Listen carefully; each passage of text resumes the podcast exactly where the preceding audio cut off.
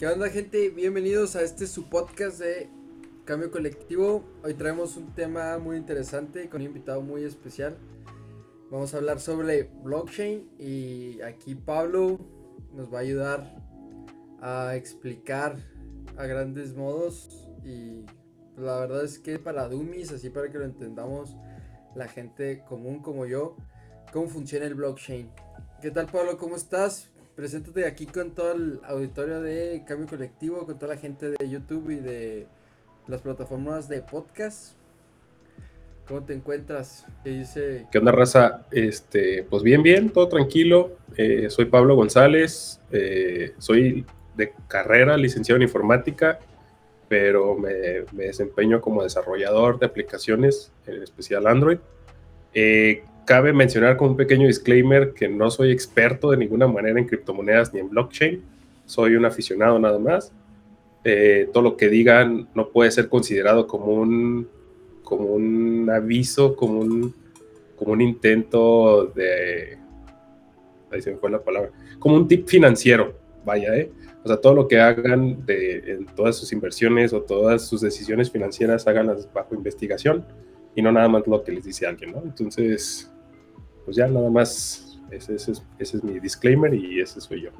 Es como lo que les digo siempre, siempre gente váyanse con mejores preguntas de las que llegaron aquí a estos videos y pues eso, de eso se trata este tipo de conversaciones que tenemos con, con, los invitados que traemos la mayor parte del tiempo a este tipo de podcast de cambio colectivo. Ya saben que tenemos pues lo que es Revolución Sofá y Cambio Colectivo y la sección de Use Bike y cambio colectivo se, se conforma más por conversaciones un poco más allá de temas más interesantes como blockchain, cripto, finanzas, este, temas sociales eh, que buscamos respuestas más allá ¿no? de, de, de, lo común. Bueno, empecemos. ¿Cómo, ¿Qué entendemos por blockchain y cómo funciona, Pablo? A grandes modos, tú que estás más sumergido en este mundo, ¿cómo nos podrías explicar? blockchain viéndolo de una manera muy abstracta y una manera súper simplificada es, como el nombre lo dice, es, un, es una cadena de bloques. Esa cadena de bloques es obviamente información, este, que eh, cada bloque contiene eh, mucha, mucha información y se van juntando, ¿no? Entonces, básicamente, de hecho se creó como una, una manera de crear bases de datos de que, fueran este, incorrompibles por, el hecho de que es una cadena y que está cifrado, este, lo hace más seguro y lo hace eh, incorrompible como tal, ¿no? Entonces, en pocas palabras, eso, se podría decir que es una base de datos de información que está encadenada una tras otra por bloque y que este, por, por la manera en que está diseñado, como fue pensada, es, incorrompible, es, inmodificable y es imborrable, ¿no? Entonces, todo lo que se crea en un blockchain este, está ahí para siempre y, pues ya, eso es lo que vendría siendo más o menos blockchain. Por ejemplo, mucha gente hablando para siempre, mucha gente tiene esta duda de que si el internet se llega a caer, el blockchain también, o sea, las cadenas de datos desaparecen. Pero el otro día encontré que hay lugares, obviamente con ubicaciones secretas, donde si llega a pasar algo como un apagón gigantesco del internet, se quedan como en una especie de servidores gigantes donde están estas cadenas de datos y cuando reinicies el internet otra vez, vuelve a funcionar. ¿Es correcto? Sí, bueno, o sea, sí, sí a grosso modo, sí. Este, y, esto aplica, lo que voy a decir aplica en general para todo, bueno, casi todo, pero porque depende mucho del tipo de dato que estés manejando, ¿no? O sea, va a haber datos que están nada más en memoria volátil del servidor, que muchos conocemos de nuestras computadoras como RAM. Entonces, este, si se llegara a, no, no solo a desconectar la, la red de Internet en general, que sería un evento catastrófico, este, sino que también se apagaran los servidores. Eh, lo que está en memoria volátil obviamente se pierde, pero cabe mencionar que todas las páginas web y todo eso que está guardado en un disco duro, por decirlo así, de un servidor, al momento que se vuelva a prender, pues ahí va a estar, ¿no? Al igual pasa con el blockchain.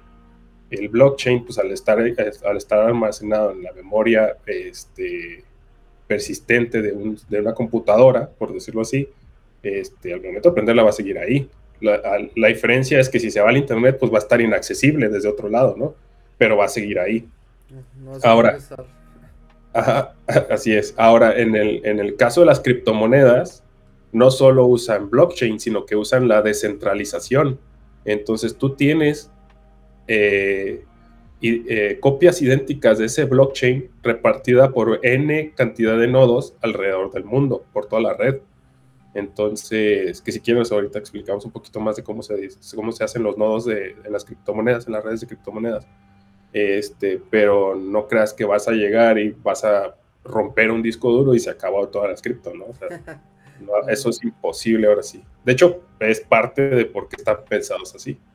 Sí, de hecho, o porque por ejemplo mucha gente ahora con lo que, porque ahorita está como medio volátil lo que es cripto, mucha gente desconfía de, y más por, aquí en Latinoamérica, por lo que ha estado pasando en lo que es El Salvador, con lo de cripto y con lo de Bitcoin. Mucha gente cree que, que son cosas muy inseguras y realmente es todo lo contrario. O sea, tenemos tenemos la certeza de que ese dinero va a estar ahí, va a estar descentralizado y va a tener una copia a lo mejor de N cantidad de veces. Vas a tener copias en China, en cualquier parte de Latinoamérica, Estados Unidos, para que tú tengas ese respaldo de que esa partecita de Bitcoin o esa moneda criptográfica que tú tengas es tuya, ¿no? Que ojo, aquí cabe mencionar, tú mencionabas un punto muy importante que es ese dinero va a estar ahí. Los los tokens o las monedas eh, criptográficas o las criptos, porque criptográfico suena raro, ah, las, criptomonedas obviamente tienen un cierto valor que el mismo mercado le da. Entonces, no necesariamente vas a tener, si tienes 5 dólares, no necesariamente mañana van a ser 5 dólares. Depende mucho de la demanda del mercado y de la oferta que hay dentro de la misma red. Entonces, eh, yo diría mejor o para aclarar que tus mismos cantidad de tokens va a seguir ahí. Sí, tu mismo El valor, el valor que le demos, quién sabe que sea mañana. Sí, no, Porque si tiene, más al rato lo vemos, la volatilidad está.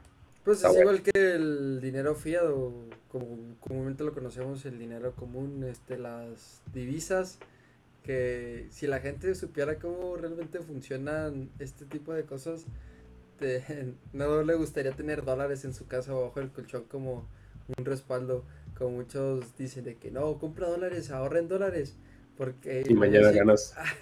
y así como que, eh, si supieras que el dólar lo imprimen como si fuera periódico. Este, no, Money printer goes, así le hace, ahora, con la pandemia, pues en Estados Unidos todos sabemos que imprimieron demasiados dólares. Este, y justo no tienen con qué respaldarlos. O sea, antes tú podías decir es que eh, en, el, Tesoro Nacional tenemos N cantidad de oro que justo respalda el valor de nuestra moneda, ¿no? Pero ahorita pues ya les está valiendo queso. Sí. Y la, ventaja, por ejemplo, ¿qué ventaja tiene cripto contra el dinero fiado o el dinero común? Pues la, primer, la principal ventaja es que es descentralizado. ¿Qué significa esto? Que no hay una autoridad como tal que diga, eh, vale esto o, o, te voy a cobrar, no sé, impuestos por tener este dinero todo ese rollo, y que no hay intermediarios eh, a nivel autoridad, vaya, porque si hay intermediarios al momento de hacer transacciones. Entonces, este, tu dinero no, no va a pasar por ninguna autoridad, ya redondé mucho con lo de la autoridad, pero no, no está, no es, digo, voy a, voy a entrar un poquito más en la explicación.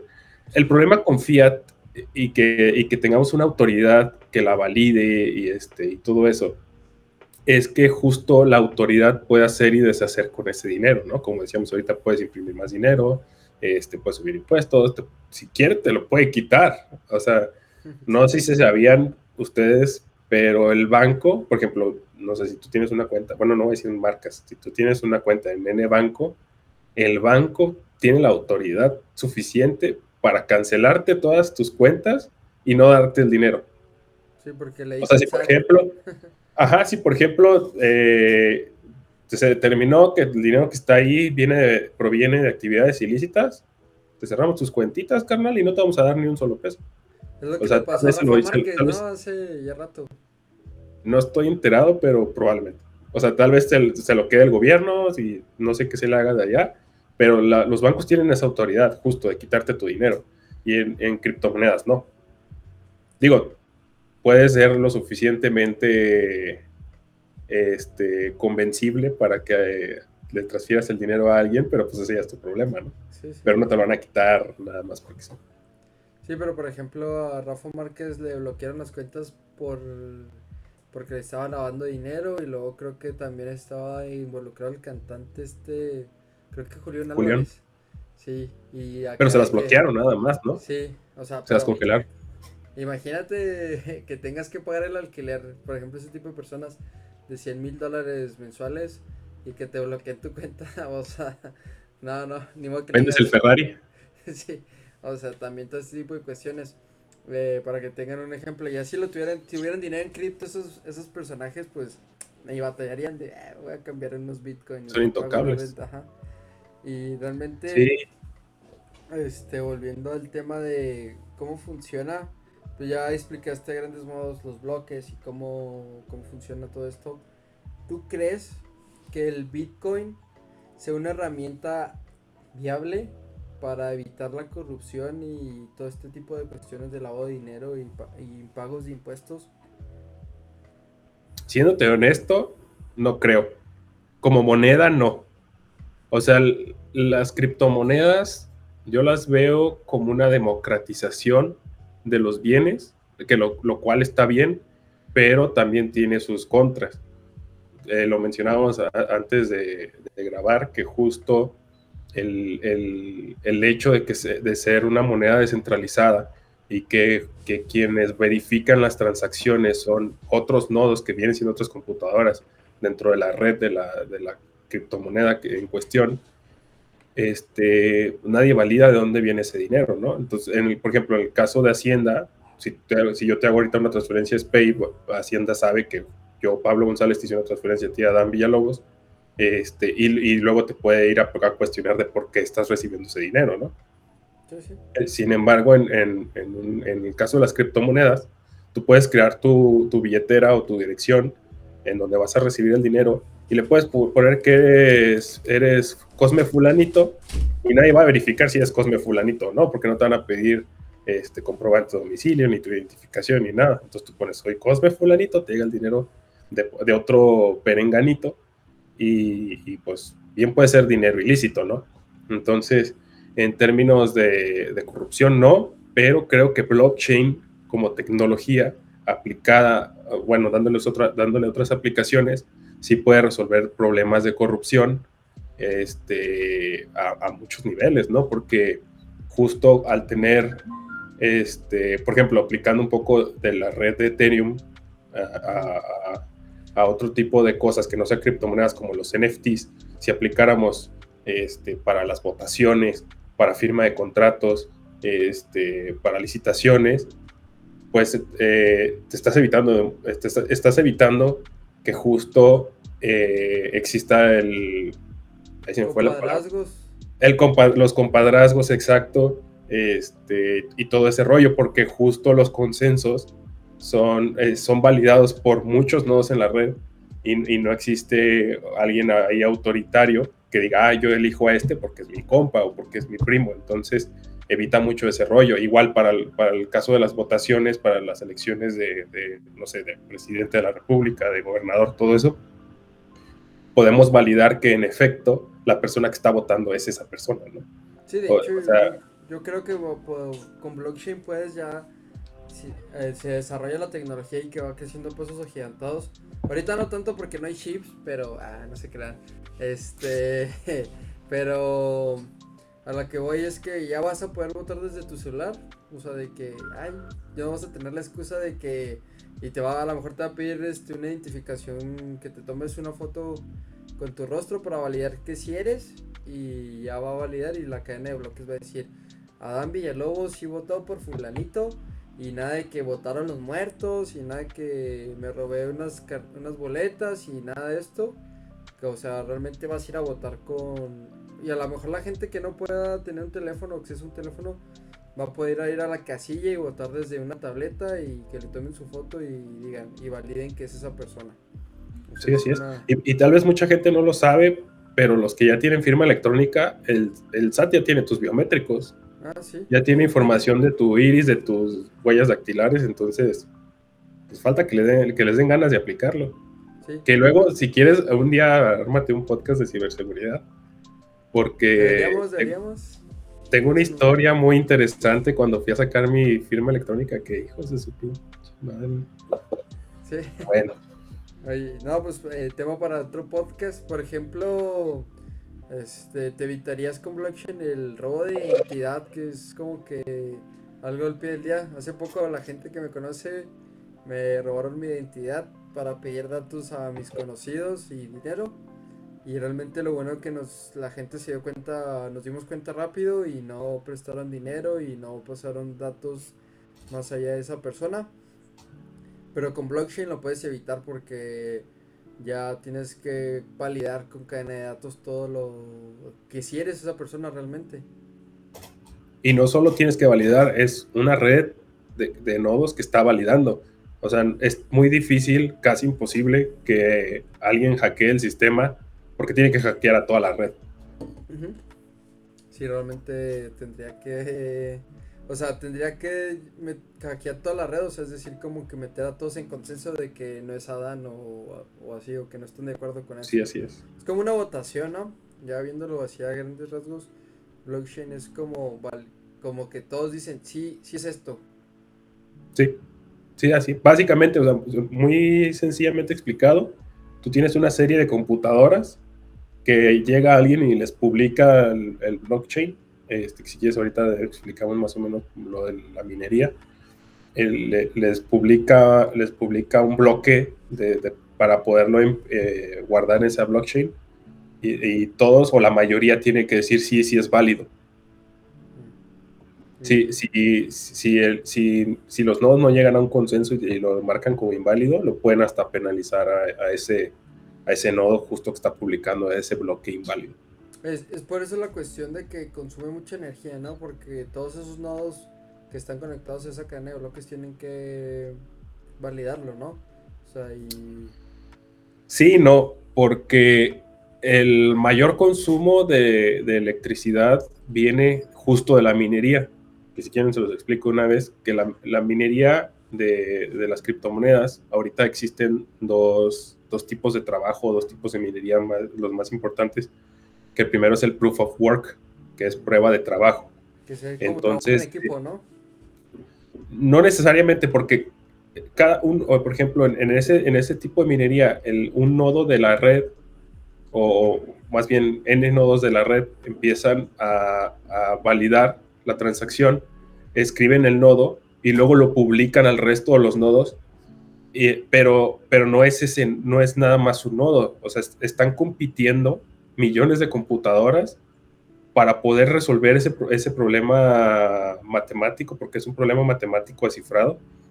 Este, y el que, lo, el que termine primero lo publica y luego al que se lo validen primero es al que le dan e, esa, e, ese premio, porque, porque por minar a, cada, a, cada, a cada nodo le, le pagan con X cantidad de la misma criptomoneda, depende de la moneda y depende del algoritmo, pero les, les pagan una recompensa por el trabajo que están haciendo.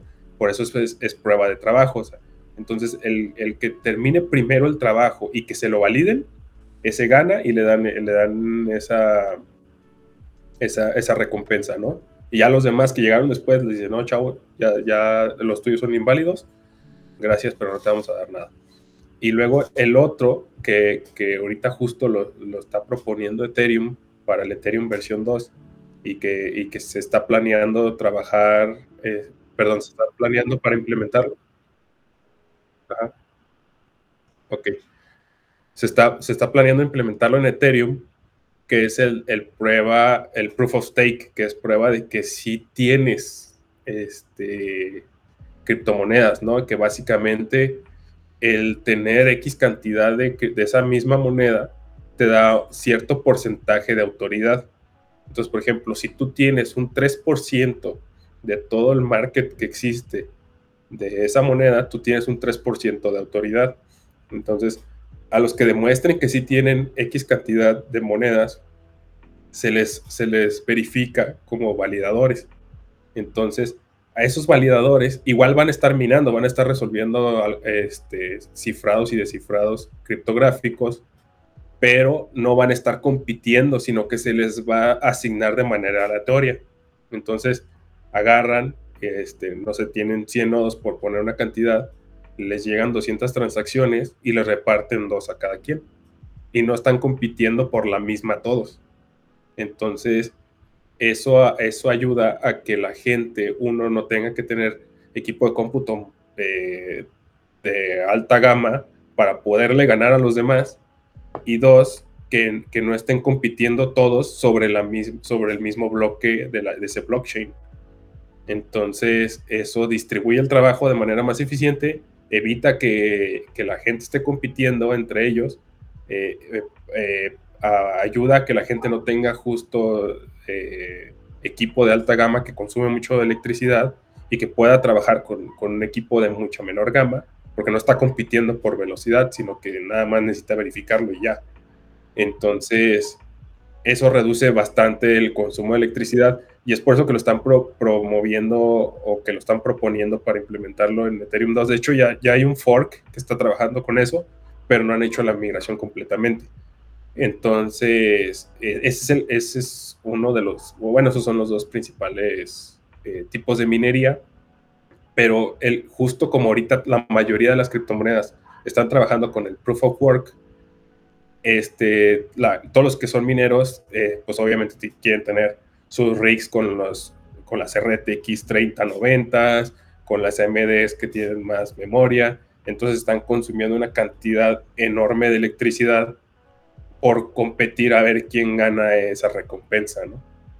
No es tanto que los nodos estén gastando en validar. Obviamente sí hay muchos nodos que están gastando mucha electricidad, pero la mayoría de la electricidad que se está consumiendo es justo por culpa de los mineros que están compitiendo entre ellos mismos por la misma recompensa que obviamente no están haciendo de una en una, ¿verdad? Están resolviendo miles de, bloques al, mismo tiempo y pues están mandando, mandando, mandando, mandando a ver, a ver con cuál están.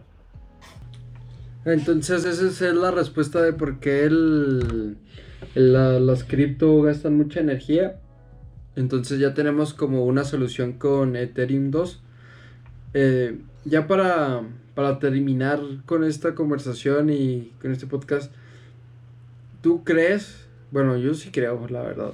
Pero, ¿crees que a corto plazo ya tengamos soluciones con blockchain? Por ejemplo, ahorita estamos viendo los NFTs que son arte o criptoarte y todo como tipo tarjetas como de colección para para que la gente, los freelance puedan distribuir su trabajo de manera más simple sin sin y este sino una autoridad pues que les tenga que cobrar una comisión como es el banco o Amazon o Mercado Libre, ¿no? Por vender tu arte o tus productos. ¿Tú crees que a corto plazo ya lo tengamos más definido? No, no creo que tan a corto plazo, este, pero definitivamente se vienen aplicaciones bastante interesantes, como dices tú, el NFTs.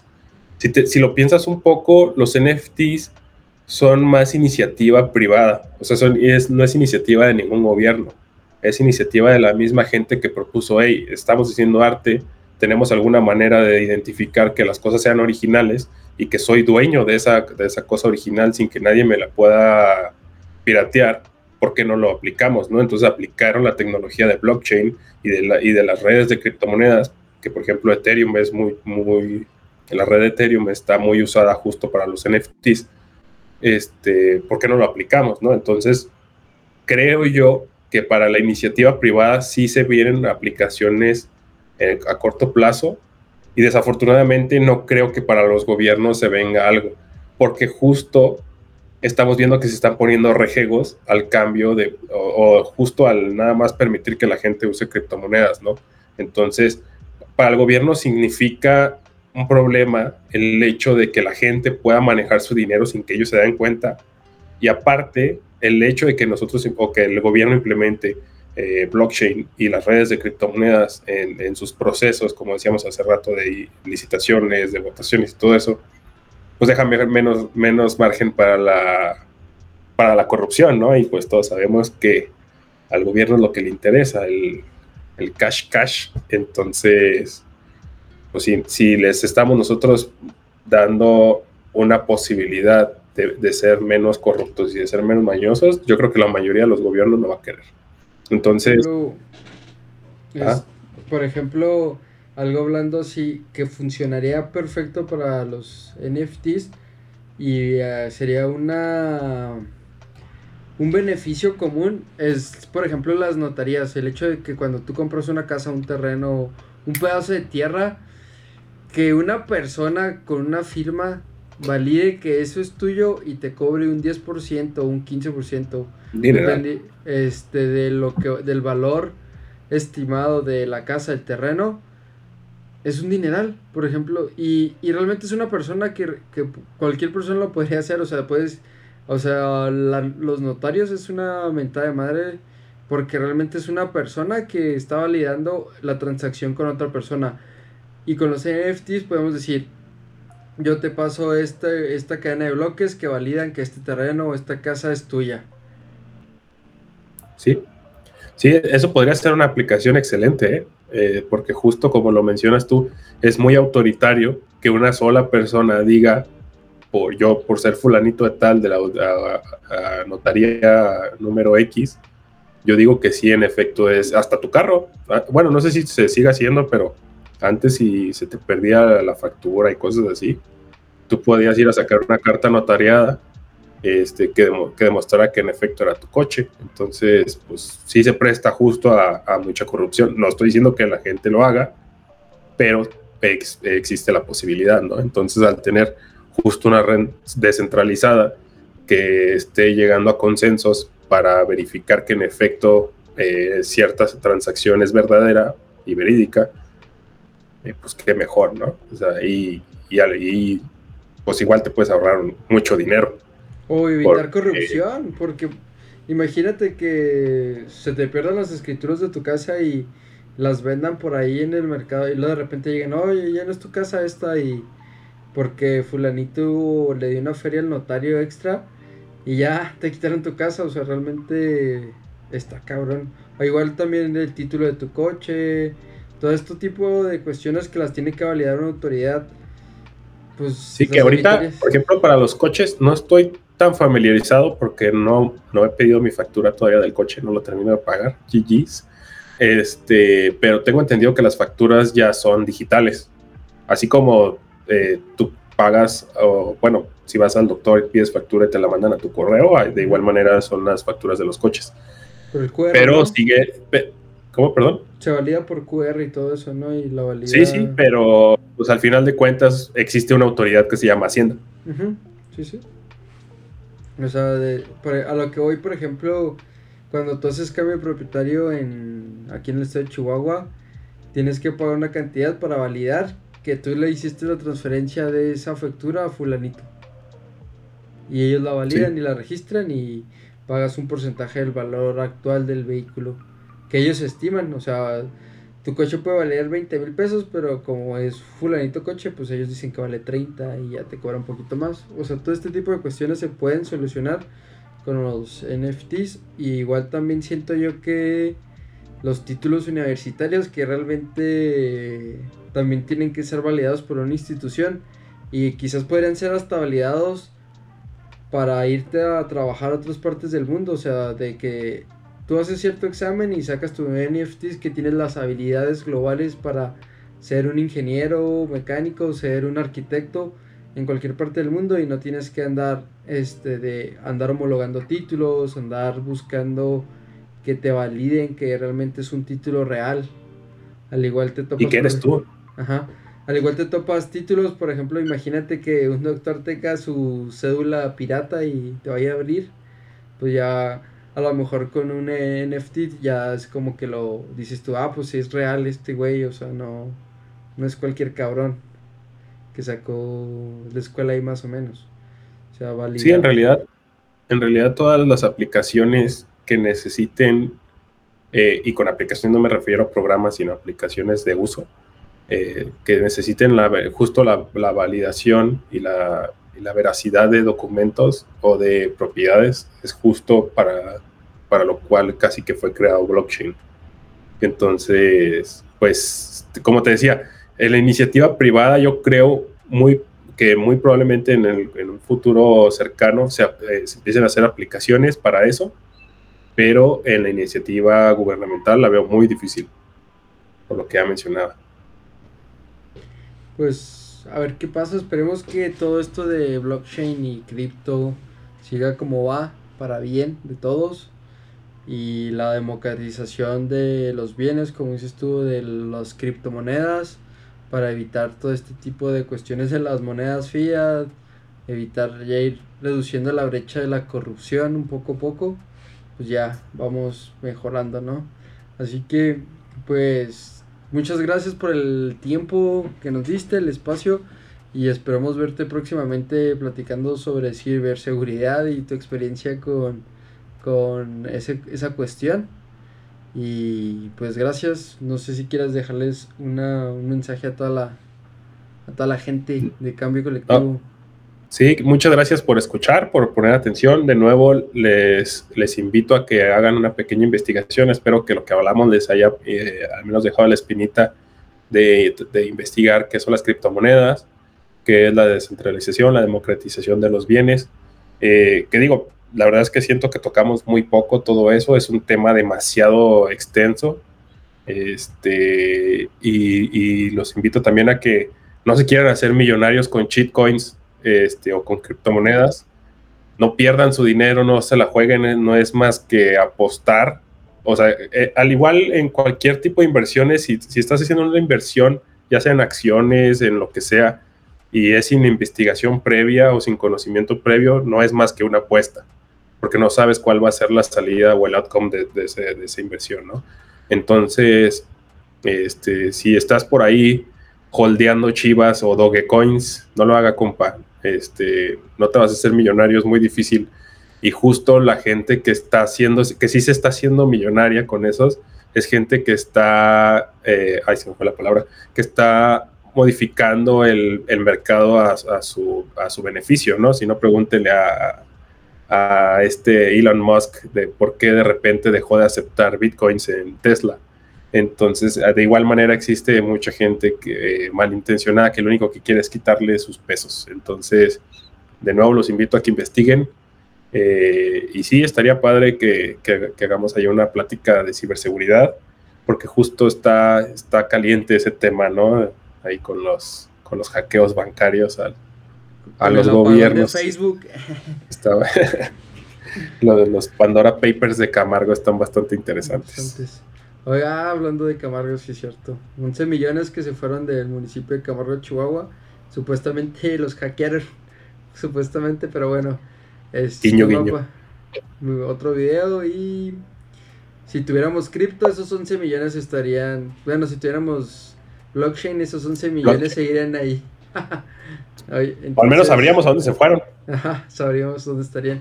O evitaríamos muchos ese tipo de cuestiones. Así que gente, pues ya saben, suscríbanse, compartan estas conversaciones para que tengan mejores conversaciones con sus conocidos y al igual se vayan con mejores preguntas de las que llegaron y realmente creen que blockchain va a llegar a un mejor lugar. Yo creo que sí, así que ya saben, suscríbanse, denle like y compartan este video, este podcast y nos vemos en el siguiente video.